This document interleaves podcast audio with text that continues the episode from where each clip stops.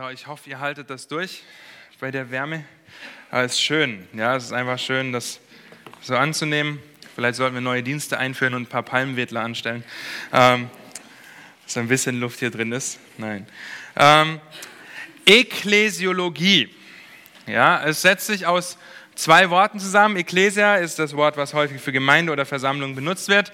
Ek und Kaleo, also aus und rufen. Das heißt, es ist eine herausgerufene, eine Versammlung. Eine, äh, Leute werden herausgerufen, um sich irgendwo zu versammeln. Ähm, ganz grundsätzlich wird dieses Wort auch in der Literatur einfach nur für Versammlungen benutzt. Ja, eine Versammlung von Menschen, die für einen bestimmten Zweck oder aus einem besonderen Anlass zusammengekommen sind.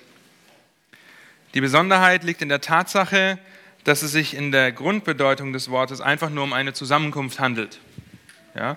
Und so könnte man theoretisch, oder wenn, wenn wir im damaligen äh, Rom gelebt hätten oder in Griechenland, dann wären wir zu einer Gemeinde gegangen, wenn wir zu irgendeiner Versammlung gegangen wären. Okay, das muss nicht mal die christlichen äh, Gemeinden gewesen sein, aber in der neutestamentlichen Ortsgemeinde, der christlichen Gemeinde, handelt es sich um eine Versammlung von Gläubigen, von Christen, okay, ähm, die nicht aufgrund ihres eigenen Verlangens zu dieser Gemeinde hinzugerufen worden. Okay, wir haben uns die Soteriologie angeschaut, die Lehre des Heils. Christus hat uns hinzu, hat uns erlöst, hat uns gerettet und möchte, dass wir einer Ortsgemeinde uns anschließen. Ja, das heißt, ihr seid freiwillig, unfreiwillig hier, weil ihr euch entschieden habt, euch dieser Gemeinde anzuschließen. Aber Gott hat euch letztendlich herausgerufen in die Gemeinde. Wir werden gleich den Unterschied anschauen zwischen der universellen Gemeinde und auch der Ortsgemeinde. Ähm, die Gemeinde oder die Ortsgemeinden, die finden wir eigentlich an häufigen Stellen im Neuen Testament. Selbst schon zu Zeiten, wo es die offizielle Gemeinde noch gar nicht gab. Ja, wenn ihr an Matthäus 18 denkt, schlag mal Matthäus 18 mit mir auf. Sind bekannte Verse, ja, sehr bekannte Verse. Es geht um die korrektive Gemeindeseelsorge. Und da heißt es, der äh, vorletzte Schritt in Vers 17 hörte er aber auf diese nicht, also auf die Zeugen, die konfrontiert haben, nachdem der eine bei ihm war und er nicht gehört und so weiter. So sage es der Gemeinde. Hörte aber auf die Gemeinde nicht, so sei er für dich wie ein Heid und ein Zöllner.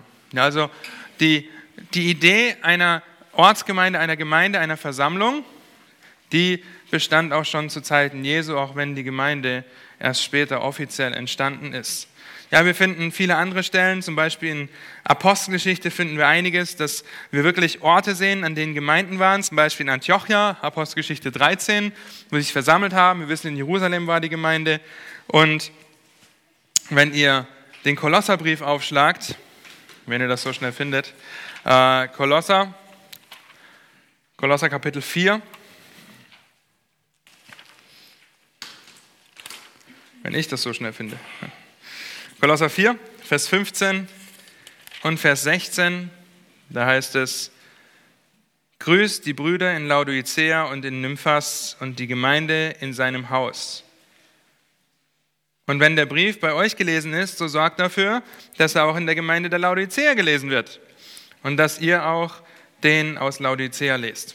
Ja, also die Gemeinde als Ortsgemeinde finden wir im Neuen Testament immer wieder. Die Briefe sollten ausgetauscht werden. Ja, wir, wir sollen Gottes Wort auslegen, aber wir versammeln uns zu einer Ortsgemeinde. Das heißt, die Gemeinde, wie wir sie kennen, wie wir das heute auch bezeichnen, handelt sich eigentlich um alle Gläubigen in vielen Ortsgemeinden zu einer bestimmten Zeit. In diesem Sinne ist die historische Gemeinde oder die Ortsgemeinde der, jetzt müsst ihr aufpassen, das kann ein bisschen kompliziert werden, der gerade lebende Teil des Leibes Christi. Okay? Äh, die Ortsgemeinde ist der Teil des Leibes Christi, der gerade am Leben ist. Die universale Gemeinde ist weiter gefasst. Okay? Aber wir, wir leben alle, ja, auch wenn es uns schwerfällt, hier drin zu atmen vielleicht, oder wir äh, denken, wir, wir zerfließen, aber wir leben ja, und so sind wir der lebendige Leib Christi auf dieser Erde, die Gemeinde, die sich hier versammelt an diesem Ort. Ja, und deshalb sind wir äh, eine Ortsgemeinde, die Christus die Ehre gibt. Das steht hier. und die ein Zeugnis ist für die Leute um uns herum. Ja, wir sollen Salz sein, wir sollen Licht sein ähm, für die Leute um uns herum und dazu brauchen wir die Gemeinde. Jetzt gibt es einige Fragen, die aufkommen, die wir uns anschauen wollen. Wir gucken, wie weit wir kommen. Wir haben drei Sonntage Zeit. Ähm, wann ist die Gemeinde denn dann entstanden? Die Orts- oder die neutestamentliche Gemeinde. Apostelgeschichte 2. Das war ein Ereignis, das wir, an das wir vor ein paar Wochen gedacht haben. Pfingsten. Okay, am Pfingsten ist die Gemeinde entstanden. Wir können hier weitergehen. Und wir sehen einfach die, die Predigt von Petrus und wie dann an dem Tag über 3000 Leute der Gemeinde hinzugefügt wurden. Ja? Äh, Gemeindewachstum ähm, von 12 auf 3000 äh, ist schon an einem Tag. Okay, ich wüsste nicht, wie wir das als Älteste irgendwie managen könnten und würden. Ähm, aber ja, so entstand die Gemeinde in Apostelgeschichte Kapitel 2. Und dann gibt es das äh, weitere Beweise dafür, ja, dass die Gemeinde erst in Apostelgeschichte 2 entstand, wie wir sie kennen, zum Beispiel, dass Jesus die Gemeinde noch in der Zukunft sieht. Okay? Wenn wir Apostelgeschichte 1 aufschlagen, bevor er in den Himmel fährt, ja, dann seht ihr, dass er ankündigt, dass ähm, die Gemeinde entstehen wird durch den Geist, der kommt. Ja, es ist zur Zeit Jesu noch zukünftig. Und in Apostelgeschichte 2 können wir in 41 und 47 dann lesen, dass viele zur Gemeinde hinzugetan wurden, nachdem der Heilige Geist ausgegossen wurde und sie in äh, das, was Petrus gesagt hat, in ihrer eigenen Sprache verstanden haben. Ja, Petrus hat nicht simultan sich selbst übersetzt, sondern die anderen haben das alle gleichzeitig gehört.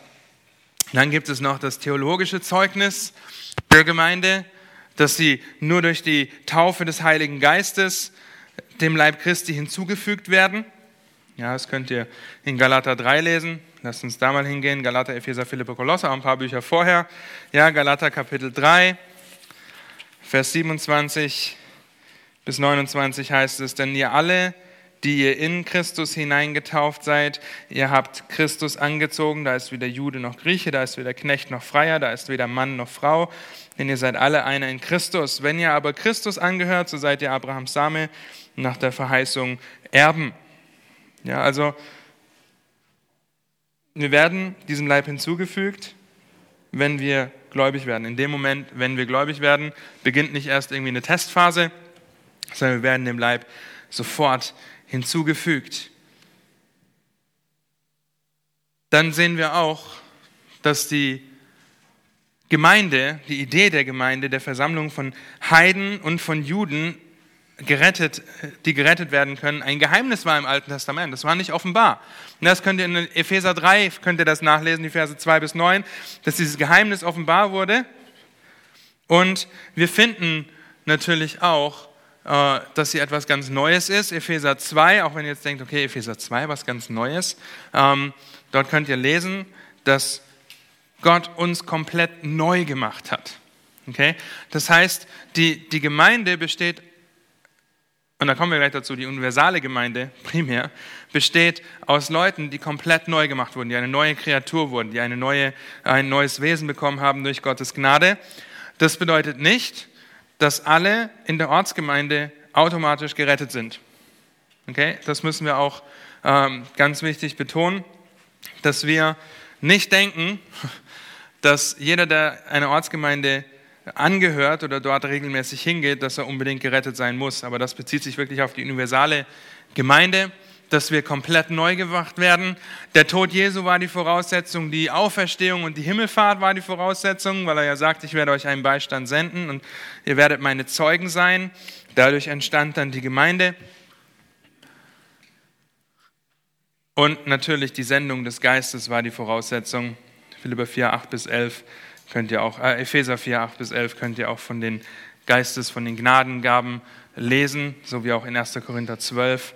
Ähm, wir sehen also, dass die Gemeinde nicht nur einfach irgendein Hirngespinst ist, das wir uns ausdenken, sondern das entstanden ist, historisch und theologisch belegt ist. Ja, und ihr fragt euch, was hat das jetzt heute mit uns hier, mit der Gemeinde zu tun? Jede Menge. Ja, und wir werden heute vielleicht etwas theoretisch bleiben, aber es wird noch sehr praktisch werden. Und ich ermutige euch auch, ähm, die Predigten dazu anzuhören, die zum Beispiel Pascal gehalten hat über Gemeindemitgliedschaft. Ja, wir haben, wir haben viel Material schon darüber. Und deshalb lasst uns weitermachen über die universale Gemeinde. Ja, denn äh, es gibt die universale und die Ortsgemeinde. Und die ursprüngliche Verwendung, wie gesagt, ist einfach nur Zusammenkunft. Dann gibt es aber auch die spezielle Verwendung wirklich Gemeinde, christliche Gemeinde. Am Anfang war es der Weg, ja, in der Postgeschichte, die auf dem Weg sind. Und dann gibt es auch noch Bildsprache für die Gemeinde, wo die gesamte Gemeinde, also die universale Gemeinde, das heißt, jeder Christ, der je gelebt hat, der äh, zurzeit irgendwo auf dem Planeten lebt, der ein Kind Gottes ist, gehört zur universalen Gemeinde. Ja, deswegen singen wir auch, wir sind das Haus und nicht das ist das Haus. Ja, weil das ist nicht das Haus. Das, hier versammeln wir uns nur als das Haus des lebendigen Gottes. Ja, sie ist ähm, universal, Matthäus 16, Vers 18. Wenn ihr das lest, dann lest ihr davon, dass Jesus dem Petrus sagt, du bist der Fels, auf dir will ich die Gemeinde bauen. Ja, oder auf dich will ich die Gemeinde stellen. Die katholische Kirche nimmt diesen Vers natürlich und sagt, Petrus war der erste Papst. Ja, ähm,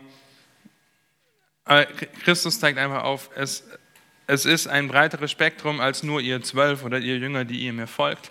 Christus ist das Haupt der Gemeinde, ja, das Haupt des Leibes. Epheser 1, 22, 4, 15, 5, Vers 23. In Epheser wird das immer wieder deutlich, dass Christus das Haupt der Gemeinde ist. Paulus war ein Verfolger der Gemeinde, so beschreibt er sich in Galater 1, Vers 13. Ich war ein Verfolger der Gemeinden ja, oder der Gemeinde, sowohl überall. Ja, könnt ihr in Apostelgeschichte 9 nachlesen. Nach der Steinigung von Stephanus zieht Saulus los, um die Gemeinde zu verfolgen, aber er weiß, dass er nicht nur an einen Ort geht, sondern hat sich den, ähm, den Bescheid oder die, den Entschluss geholt, dass er das überall tun darf, in die Häuser gehen kann, die Leute rausreißen kann, einsperren kann. Dann sehen wir auch Bilder, dass Christus dass der Christus das Haupt ist, wir sind der Leib, dass wir die Herde Gottes sind. Ja, das findet ihr zum Beispiel in 1. Petrus 5 oder auch in Apostelgeschichte Kapitel 20, Vers 28. Gib Acht auf dich selbst und auf die Herde. Ja, 1. Petrus 5 sagt, ähm, hütet die Herde Gottes. Ja, wir werden als Herde bezeichnet, als Schafe. Ja, ähm, Christus, ihr wisst, Herde Gottes steht zweimal da. Äh, Christus bezeichnet sich als der gute Hirte, ja, ähm, der seine Herde kennt, der seine Schafe kennt und seine Schafe kennen ihn. Dann sind wir der Tempel Gottes aus 1. Korinther, wir sind der Tempel des lebendigen Gottes. Wir sehen, dass wir ein Priestertum sind, ja, ein Priestertum des lebendigen Gottes. Und dieses Priestertum, lasst uns dazu mal in den Hebräerbrief gehen. Das wollen wir ein bisschen mehr betrachten, weil das ähm, ein so ermutigender Gedanke auch ist. Hebräerbrief.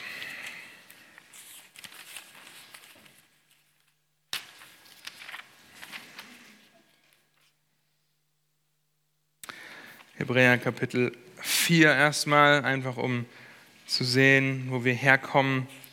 Oder wenn wir sagen, wir sind ein Priestertum, Hebräer Kapitel 4 ab Vers 14, da heißt es, da wir nun einen großen hohen Priester haben, der die Himmel durchschritten hat, Jesus, den Sohn Gottes, so lasst uns festhalten an dem Bekenntnis. Denn wir haben nicht einen hohen Priester, der kein Mitleid haben könnte mit unseren Schwachheiten, sondern einen, der in allem versucht worden ist, in ähnlicher Weise wie wir, doch ohne Sünde. So lasst uns nun mit Freimütigkeit hinzutreten zum Thron der Gnade, damit wir Barmherzigkeit erlangen und Gnade finden zur rechtzeitigen Hilfe. Das ist der größte Trost, den wir als Christen haben können, dass wir zum Thron der Gnade gehen können, weil wir einen hohen Priester haben, der alles durchschritten hat, was wir tun. Das ist ähm, auch das, wie wir geistlich wachsen, ja, dass wir vor den Thron der Gnade gehen und einfach Christus weiß um unsere Schwachheiten. Ja, um, und jeder, der hier vorne steht und eine Bibelstunde hält, eine Predigt hält, ist schwach. Ob ihr es glaubt oder nicht, ja, wir sündigen alle noch. Und Christus ist unser hoher Priester und das ist so wunderbar, dass wir einen Zugang in die Gegenwart Gottes haben. Hebräer 9, ein paar Seiten weiter. Da heißt es ab Vers 25, Hebräer 9, Vers 25. Wir lesen ab Vers 24, denn nicht in ein mit Händen gemachtes Heiligtum, in eine Nachbildung des Wahrhaftigen ist der Christus eingegangen, sondern in den Himmel selbst, um jetzt für uns vor dem Angesicht Gottes zu erscheinen, auch nicht, um sich selbst oftmals als Opfer darzubringen, so wie der Hohepriester jedes Jahr ins Heiligtum hineingeht mit fremdem Blut. Sonst hätte er oftmals leiden müssen von Grundlegung der Welt an. Nun aber ist er ein für allemal offenbar geworden, in der Vollendung der Weltzeit zur Aufhebung der Sünde durch das Opfer seiner selbst. Wir haben den Zugang durch Christi Opfer. Wir sind Teil der universalen Gemeinde durch Christi Opfer, was er für uns gebracht hat, ein für allemal. Und das schließt darauf, 1. Petrus Kapitel 2, Vers 9, wer das noch auswendig kann, außer Daniel, kann das auch sagen. Ja? 1. Petrus Kapitel 2, Vers 9, da heißt es, ihr aber seid ein auserwähltes Geschlecht, ein königliches, ein königliches was? Priestertum, okay, ein königliches Priestertum, ein heiliges Volk, ein Volk des Eigentums, damit ihr die Tugenden dessen verkündet, der euch aus der Finsternis berufen hat, zu seinem wunderbaren Licht. Euch, die ihr einst nicht ein Volk wart, jetzt aber Gottes Volk seid und einst nicht begnadigt wart, jetzt aber begnadigt seid. Ja, wir sind ein auserwähltes Priestertum. Wir sollen Gottes Größe, wir sollen Gottes Reich, Gottes Ehre verkünden, wir sollen das Evangelium weitertragen. Das ist unsere Aufgabe, auch die Petrus hier stellt, an Christen in Verfolgung. Ja, es sollte uns wesentlich einfacher fallen, das Evangelium zu verkündigen, weil wir nicht Angst haben müssen, dass wir Löwen zum Fraß vorgeworfen werden oder uns die Kehle aufgeschlitzt wird. Ja, wir sind im Dienst für den Herrn, weil wir ein königliches Priestertum sind, das durch Gottes Gnade zu einem Volk oder zu diesem gemacht wurde. Daraus ergibt sich Römer Kapitel 12, Vers 1 und 2. Das können einige auswendig, ja, die meisten von euch wahrscheinlich. Ähm, ich ermahne euch angesichts der Barmherzigkeit, Gottes, dass ihr eure Leiber darbringt als ein lebendiges, heiliges, Gott wohlgefälliges Opfer. Das sei euer vernünftiger Gottesdienst. Und passt euch nicht diesem Weltlauf an, sondern lasst euch in eurem Wesen verwandeln durch die Erneuerung eures Sinnes, damit ihr prüfen könnt, was der gute und wohlgefällige und vollkommene Wille Gottes ist. Wir stehen in einer Verantwortung. Wir sind nicht nur Priester, wir sind auch Opfer. Ja, ähm, Opfer in einem guten Sinn, okay? Ich, ich laufe jetzt nicht dagegen, ich bin ein Opfer. Ja. Ähm, wir sollen uns darbringen als Opfer für den barmherzigen Gott. Gott hat seine Barmherzigkeit an uns geoffenbart und deswegen sollen wir uns als Opfer hingeben. Findet ihr auch noch einmal im Hebräerbrief, wenn ihr noch im Hebräerbrief seid, wenn nicht, dürft ihr einfach zurückblättern, wenn ihr das so schnell findet. Ähm, genau. Hebräerbrief Kapitel 13, das letzte Kapitel, heißt in Vers 15 und 16, durch ihn lasst uns nun Gott beständig ein Opfer des Lobes darbringen. Das ist die Frucht der Lippen, die seinen Namen bekennen. Wohl zu tun und mitzuteilen, vergesst nicht, denn solche Opfer gefallen Gott wohl. Also wir sollen uns darbringen als ein lebendiges Opfer, das Gott lobt mit unseren Lippen. Wir wissen, wie schwer uns das oft fällt, Gott dadurch zu loben. Aber wir sollen ein Opfer sein, weil wir das Priestertum Gottes sind, sollen wir uns hingeben. Okay, aus diesem Grund hat Gott uns zu einem Volk gemacht, dass wir ihm die Ehre geben, ihn groß machen und wir sind das Priestertum. Wir sind die Reben am Weinstock. Auch das wisst ihr, ich bin der Weinstock, ihr seid die Reben. Das zeigt die offensichtliche, die Verbundenheit der Gläubigen mit ihrem Herrn. Okay? Wir als Gläubige, als Gemeinde, als Haus Gottes sind eng verbunden mit Christus. Und zwar organisch, wenn wir dieses Bild des Weinstocks nehmen. Ja? Eine Rebe getrennt vom Weinstock wird zu Rosinen. Okay? Ähm, früher oder später. Ja? Sie wird vertrocknen, sie wird eingehen, sie wird losgelöst. Getrennt von mir könnt ihr nichts tun. Ja? Weil wir getrennt von Christus kein, äh, wie sagt man, Lebenssaft? Ich weiß nicht, wie man es in der Pflanzenwelt sagt. Mary? Mary ist nicht da. Ähm, ja, oder Martin weiß das vielleicht auch. Ja, dass man einfach keine Möglichkeit hat, getrennt von der Wurzel auch zu leben. Und dazu gehört Gottes Wort, Gemeinschaft, Glauben, Gehorsam, Gebet. Ja, die fünf Gs, die ich euch immer wieder sagen muss. Denn so können wir eine enge Gemeinschaft mit dem Weinstock haben als Reben. Ja, und auch untereinander. Und mit Gehorsam meine ich, das, was Gottes Wort sagt, umzusetzen. Ja, ähm, das, ist ein, das sind so schöne Bilder und wir sind natürlich die Braut Christi. Okay, und das ist ermutigend, dass wir eines Tages, wir werden ein Festmahl haben mit unserem Bräutigam, ähm, wenn er uns zu sich holt, wenn wir die Gemeinschaft mit ihm haben werden. Es ist die unendliche Liebe des Bräutigams, die deutlich wird. Und auch die Braut, ja, wir haben bald Hochzeiten in der Gemeinde, und denkt nicht, dass die Braut hier in einem Kartoffelsack auftauchen wird. Okay? Wenn der Bräutigam im Anzug ist und äh, wartet und die Braut kommt im Kartoffelsack. Nein, die Braut liebt ihren Bräutigam und wird sich so schön als möglich für ihn machen. Okay? So schön als möglich. Es ist das Bild der Liebe. Der Bräutigam kommt, um sich die Braut zu holen, aber nicht nur das. Jesus ist unser Bräutigam und er wird uns als Braut Gott dem Vater präsentieren, ja, weil er hat uns für Gott den Vater freigekauft. Ja, und das ist so wunderbar, dass Gott ihm die, Gott der Vater ihm die Braut gibt, Christus gibt die Braut aber zurück. Ja, ähm, wir werden an der Macht und der Herrlichkeit des Bräutigams teilhaben. So wie äh, Mann und Frau ein Fleisch werden, werden wir an der Macht und Herrlichkeit teilhaben. Und das ist unsere Hoffnung. Ja, das ist offensichtlich noch nicht so, dass wir äh, dieses Hochzeitsmahl schon gehabt haben, ja, von dem auch die Offenbarung spricht. Aber wir dürfen einfach wissen und ermutigt sein, dass dieser Tag einmal kommen wird und dass wir uns bis dahin treu versammeln dürfen, Gottes Wort lernen, lernen ähm, und auslegen dürfen, auch anwenden dürfen in unserem Leben. Ja, dass wir nicht äh, so große Köpfe bekommen irgendwann, aber nur so ein kleines Herz haben, weil wir, wir wissen so viel. Ja, wir wenden zu wenig davon an. Nein, lasst uns wirklich danach trachten, danach streben, geschmückt in diese Hochzeit zu gehen. Okay, geistlich geschmückt zu gehen. Wir wissen, dass Gott, dass Christus uns präsentiert, ohne Flecken, ohne Runzeln. Ja, aber wir dürfen trotzdem unsere Heiligung mitwirken, mitarbeiten, damit wir wirklich Gott die Ehre geben. Und so ist das alles sehr eng verknüpft. Ihr merkt das schon. Ja, die Soteriologie, mit der Pneumatologie, mit der Christologie, mit der Ekklesiologie. Ähm, deswegen betrachten wir das alles. Ja, und es gibt aber auch in Bezug auf die universale Gemeinde gibt es viele Irrtümer, die unterwegs sind. Zum einen den Irrtum, den Irrtum, dass sie gesehen werden kann. Die universale Gemeinde können wir nicht sehen. Okay?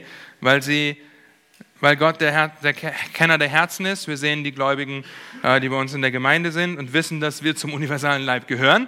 Ja, aber sie ist keine sichtbare Institution, wie das einige versuchen zu machen. Ja, äh, diese Identifikation, dass die universale Gemeinde sichtbar ist, das wird von verschiedenen Kirchen und verschiedenen Sekten praktiziert. Ja, es ist sichtbar, jeder kann es sehen. Wenn du Teil unserer Sekte oder unserer Kirche bist, dann gehörst du automatisch zur universalen Gemeinde. Dieses Gedankengut ist auch in den großen Kirchen häufig zu finden, Landeskirche, katholische Kirche. Ja, in der Landeskirche, wenn du als Kind getauft wurdest, dann bist du ja Teil der universalen Gemeinde, in der katholischen Kirche auch. Das ist ja schon mal ganz gut, dass du das gemacht hast. Ja, da wirst du dann ein paar Jahre weniger im Fegefeuer verbringen, zum Beispiel. Ja, ähm, aber du gehörst ja dazu. Ja, du gehörst ja dazu. Also, es ist kein sichtbares Ding. Ja, aufgrund dieses Irrtums gibt es für diese Organisation, und da könnt ihr drüber nachdenken, ja, wenn ihr das mit Sekten vergleicht, mit der katholischen Kirche, es gibt keine Erlösung außerhalb ihrer Organisation. Ja? Wer nicht katholisch ist, der hat ein Problem, laut der katholischen Kirche. Ja? Ähm, das heißt, das wird umdefiniert und umdefiniert in dem Sinn, dass auf einmal ist die universale Gemeinde sichtbar. Dann das Zweite ist, dass sie überbetont werden kann, die universale Gemeinde. Ja, die Vernachlässigung der Ortsgemeinden, das sehen wir auch immer wieder, dass ähm, Christen meinen, ich kann ohne Gemeinde leben, ja, weil ich gehöre zur universalen Gemeinde, das hören wir auch. Ja, aber das ist unbiblisch, weil wir uns so allem entziehen, was eine Ortsgemeinde für uns bereithält. Ja, und wenn es die, wie sagen wir, die korrektive Gemeindeseelsorge ist, ja, die, die, Matthäus 18, das Prinzip, das kann nur in einer Ortsgemeinde stattfinden, dass wir uns gegenseitig ermutigen, ermahnen, anspornen zu Liebe und zu guten Werken. Das geht nicht ohne eine Ortsgemeinde. Ähm, sie wird überbetont in dem Sinn, dass man einfach sagt, okay, ich verzichte freiwillig in eine Gemeinde zu gehen, weil keine Gemeinde passt mir, keine gefällt mir. Ich bin zufrieden, einfach nur in den Hauskreis zu gehen ja, oder in irgendeine andere Gemeinschaft, aber ich brauche keine biblische Ortsgemeinde, weil ich habe ja meinen tollen Hauskreis. Ja, und ich habe ja, ähm, ich ja Google. Ihr glaubt es nicht, wie viele Leute äh, in Google ihre Gemeinde sehen. Ja, weil sie irgendwas in der Bibel lesen und dann geben sie ein, okay, was sagt eigentlich irgendjemand zu Römer Kapitel 12, Vers 1 und 2? Ja, was sagt irgendjemand zu Matthäus 18, Vers 17, dass die Gemeinde das tun soll? Ähm, und so verkorkst man sich äh, theologisch komplett und äh, da muss man wirklich hinterfragen, okay, ist das, ist diese Person gerettet? Errettet hat sie das Evangelium verstanden, weil wenn ich von Christus rausgekauft werde, ja, und in seinen Leib eingesetzt werde, dann möchte ich Gemeinschaft haben mit anderen Gliedern des Leibes. Ja, also die universale Gemeinde wird überbetont, das ist eine Gefahr. Sie, man denkt, sie kann gesehen werden, sie ist sichtbar. Und ein weiterer Irrtum ist, dass die Ortsgemeinde ja, ersetzt werden kann. Also hier die Ortsgemeinde kann ersetzt werden. Ja, vielleicht kann man schreiben, sie kann als Ersatz dienen. Das bedeutet, dass viele Dinge aus der Not heraus entstehen, dass die Ortsgemeinden nicht mehr belehrt sind, dass die Ortsgemeinden nicht mehr stark sind. Ja, dadurch entstehen Dinge wie, und ähm, ich sage gleich was dazu, eine Kinderarbeit, ja, Wort des Lebens, übergemeindliche, äh, nebengemeindliche Organisationen, Institutionen entstehen, äh, wie WDL zum Beispiel. Die machen Jugendcamps, die haben das Esra-Training, die machen Kids-Camps und so weiter, Englisch-Camps und was weiß ich. Studentenarbeiten entstehen daraus, Freizeitarbeiten. Wir waren letzt erst im Haus der Stille. Es war wunderbar dort, wirklich schön. Ja, äh, Bibelschulen entstehen daraus, Seminare entstehen daraus. Ja, soll ich sagen, wie das EBTC, so wie das Masters Seminary, wie Masters University und so weiter. Ich verurteile das nicht. Okay? Versteht mich nicht so, dass Sam steht hier vorne und sagt, das ist alles blöd, weil es nicht die Ortsgemeinde ist. Nein, ich finde das gut, weil ich die äh, Gefahr sehe, ja, dass oder den, den großen Punkt sehe, dass Gemeinden heute ihre Verantwortung als Ortsgemeinde nicht mehr wahrnehmen, Gottes Wort nicht mehr, nicht mehr gelehrt wird, nicht mehr beigebracht wird in den verschiedenen Bereichen, ja, eine Predigt für Ungläubige ist und dadurch natürlich Party und Action und so weiter um den Gottesdienst herum gemacht wird, dass möglichst viele Ungläubige reinkommen.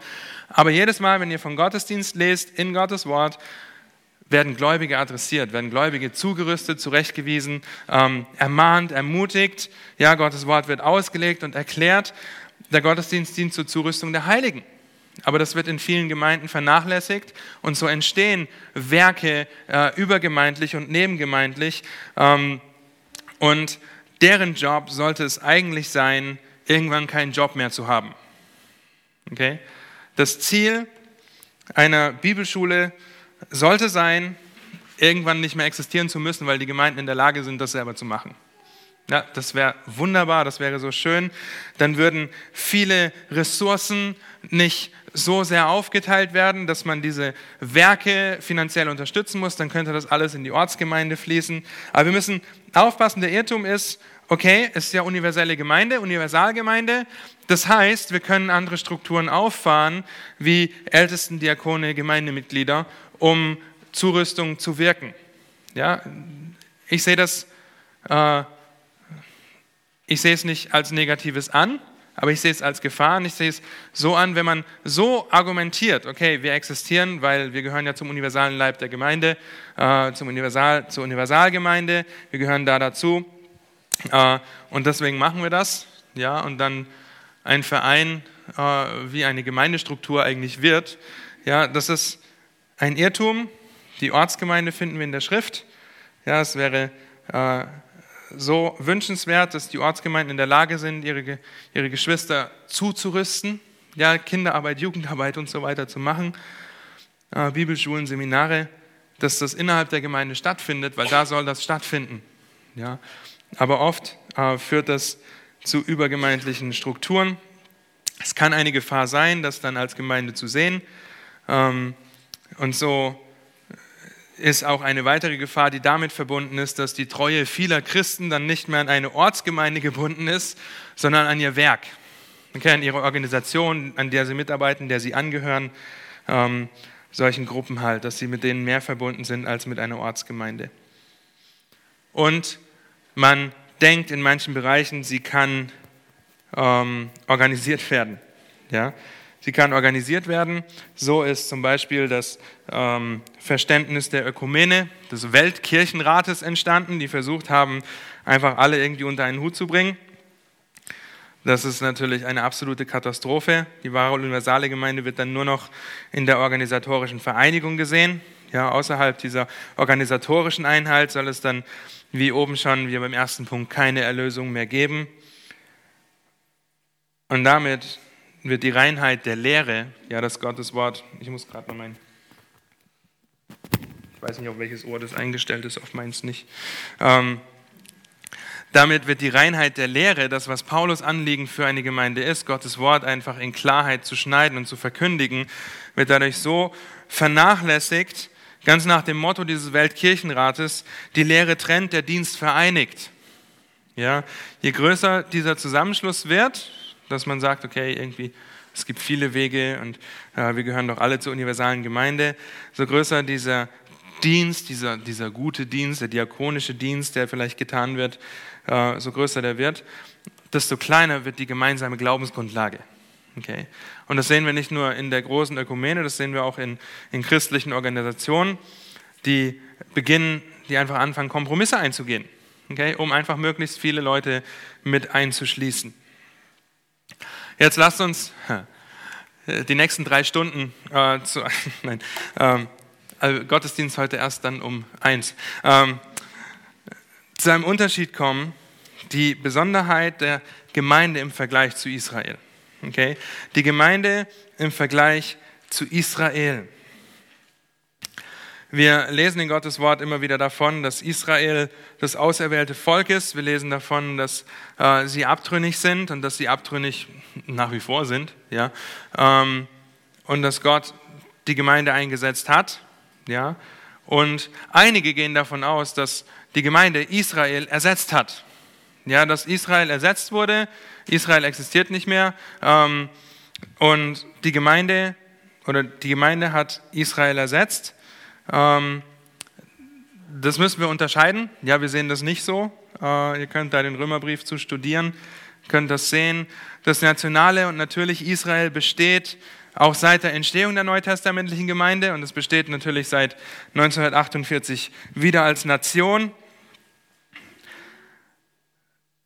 Es ist eine Tatsache, dass das noch so ist. Ja, Paulus betet für das nationale Israel in Römer Kapitel 10, das außerhalb der neutestamentlichen Gemeinde weiter besteht.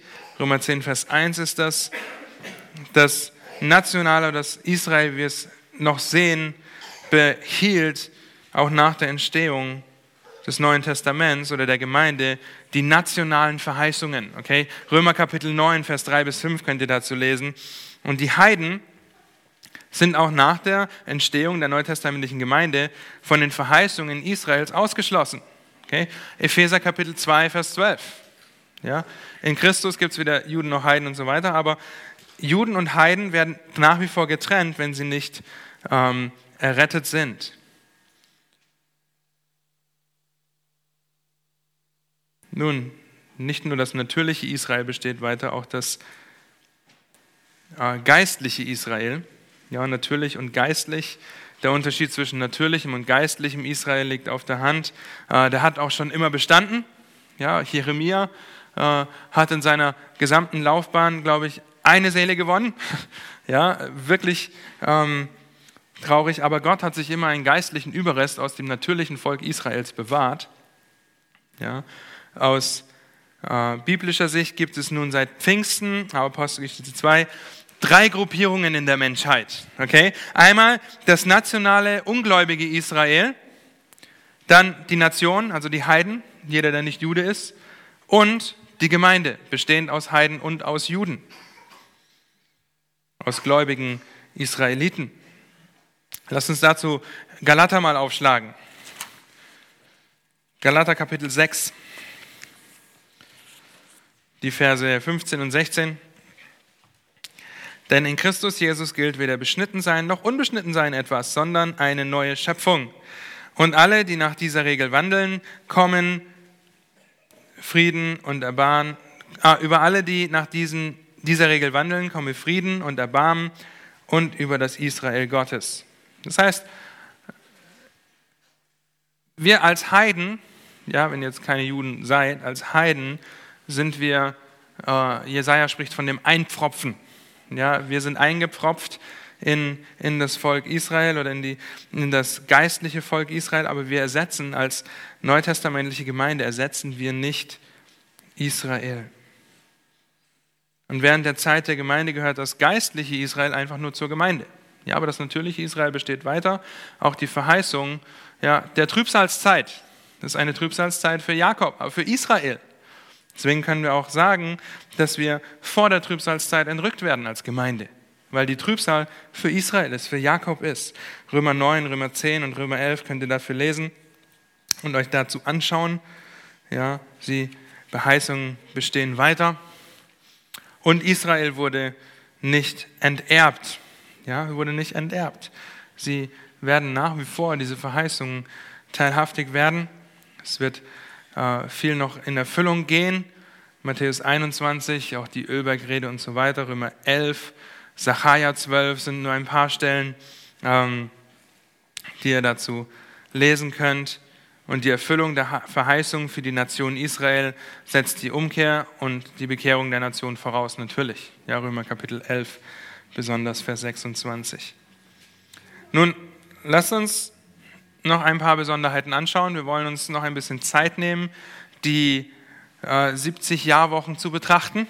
Ja, ähm, weil das wichtig ist, auch für das Verständnis. Ja, wenn wir Daniel aufschlagen, lasst uns zu Daniel gehen, die Kapitel 9.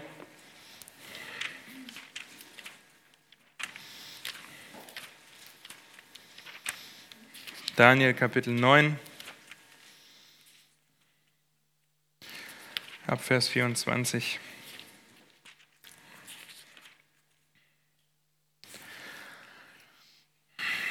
Da heißt es, über dein Volk und über deine heilige Stadt sind 70 Wochen bestimmt, um der Übertretung ein Ende zu machen und die Sünde abzutun, um die Missetat zu sühnen und eine ewige Gerechtigkeit herbeizuführen, zum Gesicht und zur Weissagung zu versiegeln, um Gesicht und Weissagung zu versiegeln und, dein aller, und ein Allerheiligstes zu salben. So wisse und verstehe vom Erlass des Befehls zur Wiederherstellung und zum Aufbau Jerusalems bis zu dem Gesalbten, dem Fürsten, vergehen sieben Wochen und 62 Wochen. Straßen und Gräben werden wieder gebaut, und zwar in bedrängter Zeit. Und nach den 62 Wochen wird der Gesalbte ausgerottet werden, und ihm wird nichts zuteil werden. Die Stadt aber samt den Heiligen wird das Volk des zukünftigen Fürsten zerstören, und sie geht unter in der überströmenden Flut.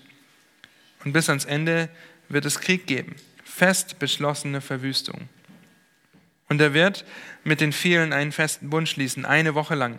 Und in der Mitte dieser Woche wird er Schlacht und Speisopfer aufhören lassen.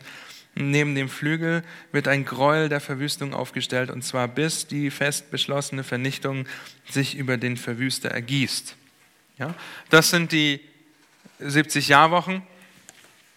Ich habe versucht, euch das mal ganz grob äh, aufzuzeigen. Ja, ähm, das soll hier ein Bauarbeiterhelm sein, okay? Äh, der Befehl, Jerusalem wieder aufzubauen. Damit beginnt das Ganze, haben wir gerade gelesen. Ja? Das heißt, die erste Woche beginnt mit dem Befehl, die wir sehen, die Rückkehr nach, nach Israel, äh, ca. 445, dass die Mauern wieder ähm, aufgebaut sind, 458 vor Christus. ja, sehen wir, dass das aufgebaut werden soll. Wir sehen, dass es ähm, so geschieht. Und das geht, diese, oh, Entschuldigung, diese äh, ersten Wochen, diese ersten 69 Wochen gehen bis zur Taufe Jesu. Okay, das ist der Jordan. Ja. Ähm, gehen bis zur Taufe Jesu. Und das lässt sich nachverfolgen. Okay, eine Woche sind sieben Jahre. Ja, und so könnt ihr das nachverfolgen. Die 69. Woche ähm, erfüllt sich mit Christi Taufe, mit seinem Beginn des Dienstes. Okay? Dann sind 69 Wochen vorbei. 69 mal 7. Das findet seine Erfüllung darin. Und zwischen 69 und 70. Jahrwoche sehen wir, dass er ausgerottet wird. Ja? Ähm, sehen wir, dass die Gemeinde entsteht. Sehen wir, dass er entrückt werden, dass es Krieg geben wird in der Zeit und dass, es, dass die Trübsalzeit kommen wird. Okay? Und diese Zeit zwischen 69. und 70. ist nicht definierbar. Ja, sonst könnten wir alle ausrechnen, pass auf, Jesus kommt an dem Tag wieder. Ja, und das ist nicht der Fall. ich habe euch oft schon von dieser prophetischen Sicht erzählt, ja, dass ähm, Daniel hat das alles in einem Aufwasch gesehen, dass selbst der, der Gräuel, dieser Feind völlig verwüstet wird. Ja, hat das gesehen wie zwei Bergspitzen. Eine ist hier, die andere ist hier. Er steht hier unten und guckt und sieht das Kreuz und die Verherrlichung. Okay? Aber dass dazwischen ein Tal ist, der Gemeinde, das sieht er nicht. Das heißt, wir sehen, zwischen 69. und 70. ist ein undefinierter Zwischenraum und die 70. Woche ist dann ähm, die Trübsalzeit, in der der Verwüster kommt. Die ersten dreieinhalb Jahre sind Frieden, ja, sind Freude, es ist, wird alles vereint und dann die zweiten dreieinhalb Jahre kommt wirklich die äh, Vernichtung, der Gräuel, der Verwüstung.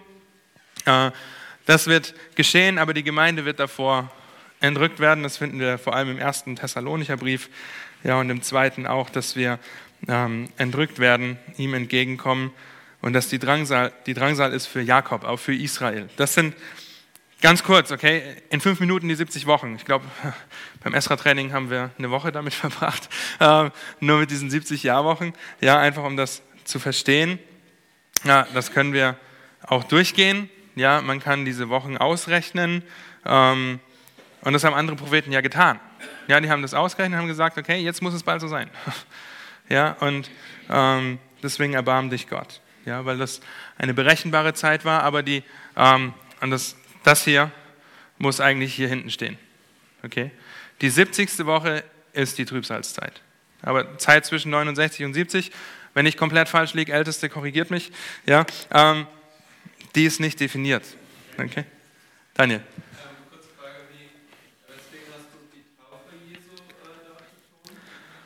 Ähm, weil, es, weil das der Dienstbeginn Jesu ist. Ja, wie, wie es in Daniel 9 heißt. Ähm, Danach wird, äh, nach den 62 Wochen wird er ausgerottet, aber vorher äh, bis zum Gesalbten, dem Fürsten, vergehen sieben Wochen. Ja, und ähm, bis zum Beginn seines Dienstes quasi. Aber der Beginn seines Dienstes ähm, zeigt ja eigentlich seine, seine wirkliche Offenbarung dann als, als Herr und Retter. Ja? Genau. Richtig.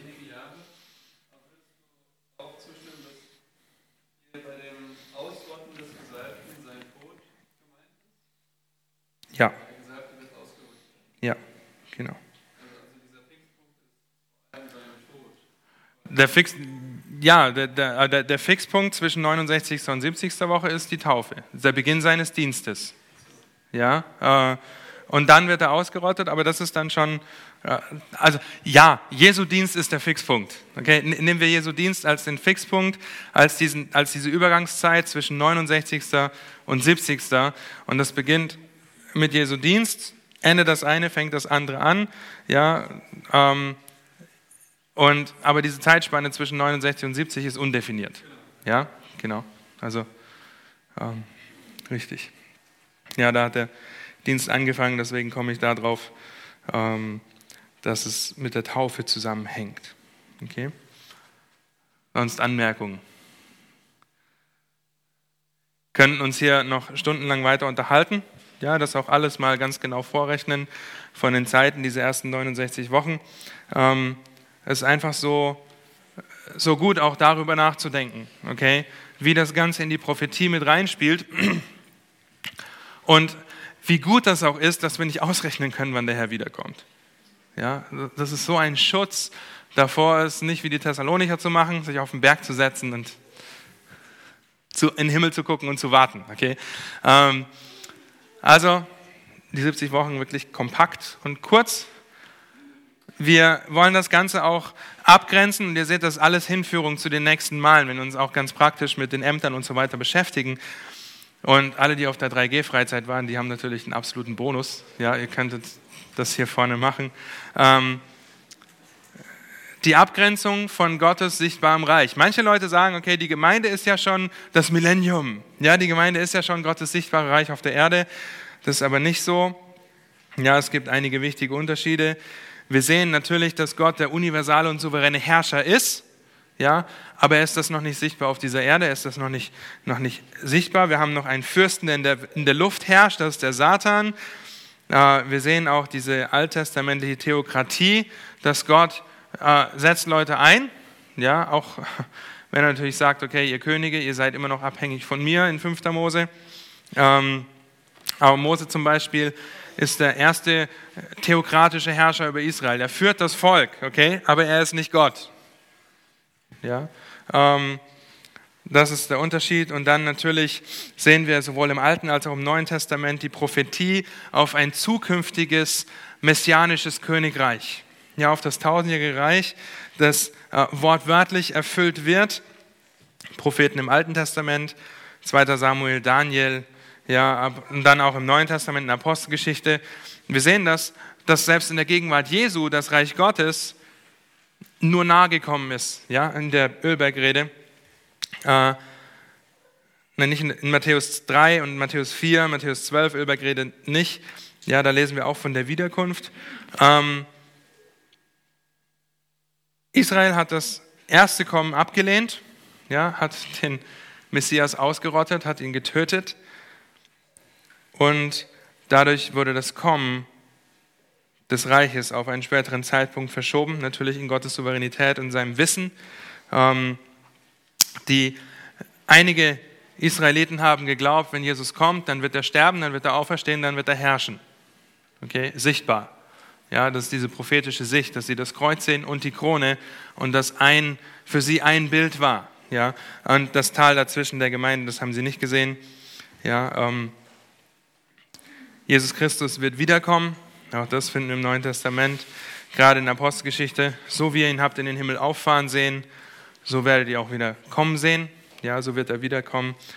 Ähm, das messianische Reich, davon können wir auch in Daniel 7 lesen, ist ein politisches Reich, ein irdisches Reich. Und die Gemeinde ist keine politische Institution. Okay? Wir sind keine politische Institution. Das messianische Königreich kommt ohne Zutun von Menschen. Es kommt mit Macht und es kommt vom Himmel. Auch wieder Daniel, aber der Prophet Daniel hat viel dazu zu sagen. Ja, das messianische Reich war zur Zeit der Himmelfahrt noch zukünftig. Es war äh, zur Zeit der Entstehung der Gemeinde noch zukünftig, es war in den Briefen noch zukünftig. Also Gottes sichtbares Königreich ist noch nicht angebrochen. Okay. Natürlich werden wir in diesem Reich mit, mit Christus herrschen, auch davon lesen wir, aber noch nicht, das wird in der Zukunft sein. Ja. Paulus bestätigt das in 1. Korinther 4, Vers 8, dass das noch nicht gegenwärtig ist, sondern zukünftig sein wird. Petrus zeigt das, dass unsere Stellung im zukünftigen Reich unterschiedlich sein wird und von unserem gegenwärtigen Leben in der Heiligung abhängig ist. 2. Petrus 1, Vers 11. Und so könnt ihr weiterhin auch Stellen finden, um mit Christus zu regieren, müssen wir Christus ähnlicher werden, ja, dürfen ihm ähnlicher werden. In rechtlicher Stellung ist das schon geschehen. Wir haben uns die Lehre des Heils schon angeschaut. Und jetzt geschieht es in der schrittweisen Umsetzung dieser rechtlichen Stellung, in der Heiligung. Und das wird vollendet nach der Entrückung der Gemeinde. Okay, dass wir, dass die Stellung und unser Körper dann auch zusammenpasst und wir nicht mehr sündigen, keine Tränen, kein Leid, kein Nichts mehr haben.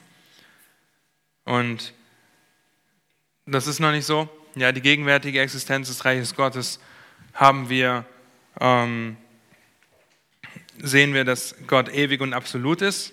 Ja, dass sein Reich natürlich ewig und absolut ist, aber es unterscheidet sich eben von diesem messianischen tausendjährigen Reich hier auf der Erde. Das ist wichtig. Ja, wir dürfen das nicht verwechseln mit der Gemeinde. Ja, wir sind das Haus des lebendigen Gottes, aber wir sind noch nicht das Reich des lebendigen Gottes. Okay? Ähm, die römisch-katholische Kirche sagt das. Ja, wir sind schon, wir sind schon im Reich. Ja, und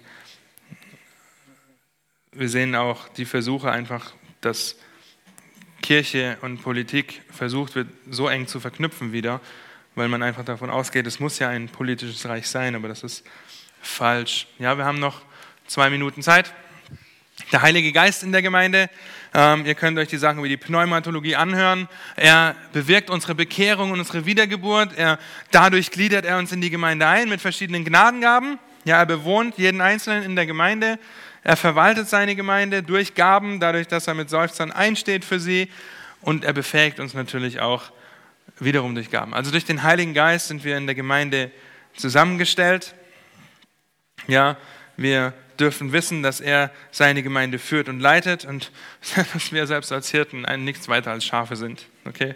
Äh, die einfach eine ähm, andere Aufgabe in der Gemeinde aufs Herz gelegt bekommen haben, um die Gemeinde bestmöglich zu leiten, Gott zur Ehre, ja, weil er ist unser Oberhirte, wir sind, wir sind als Hirten eingesetzt, aber wir sind nur Schafe, okay? Ähm, die ebenfalls einem Hirten führen. Dann lasst uns noch zur Einheit in der Gemeinde führen, äh, kurz gehen. Äh, die Zeit ist so gut wie um. Äh, dann lasst uns hier aufhören. Dann machen wir nächstes Mal da weiter. Es sind nur noch ein paar Punkte. Ja, könnt euch das noch abfotografieren oder so. Ähm, Jesus betet für die Einheit und das ist so schön zu sehen. Wir wissen, dass unsere Errettung, die Innewohnung des Heiligen Geistes, äh, die Voraussetzung für diese Einheit ist, die wir dann auch ausleben dürfen. Aber da machen wir dann nächste Woche einfach weiter, okay? Dann lasst mich noch beten und dann gehen wir in die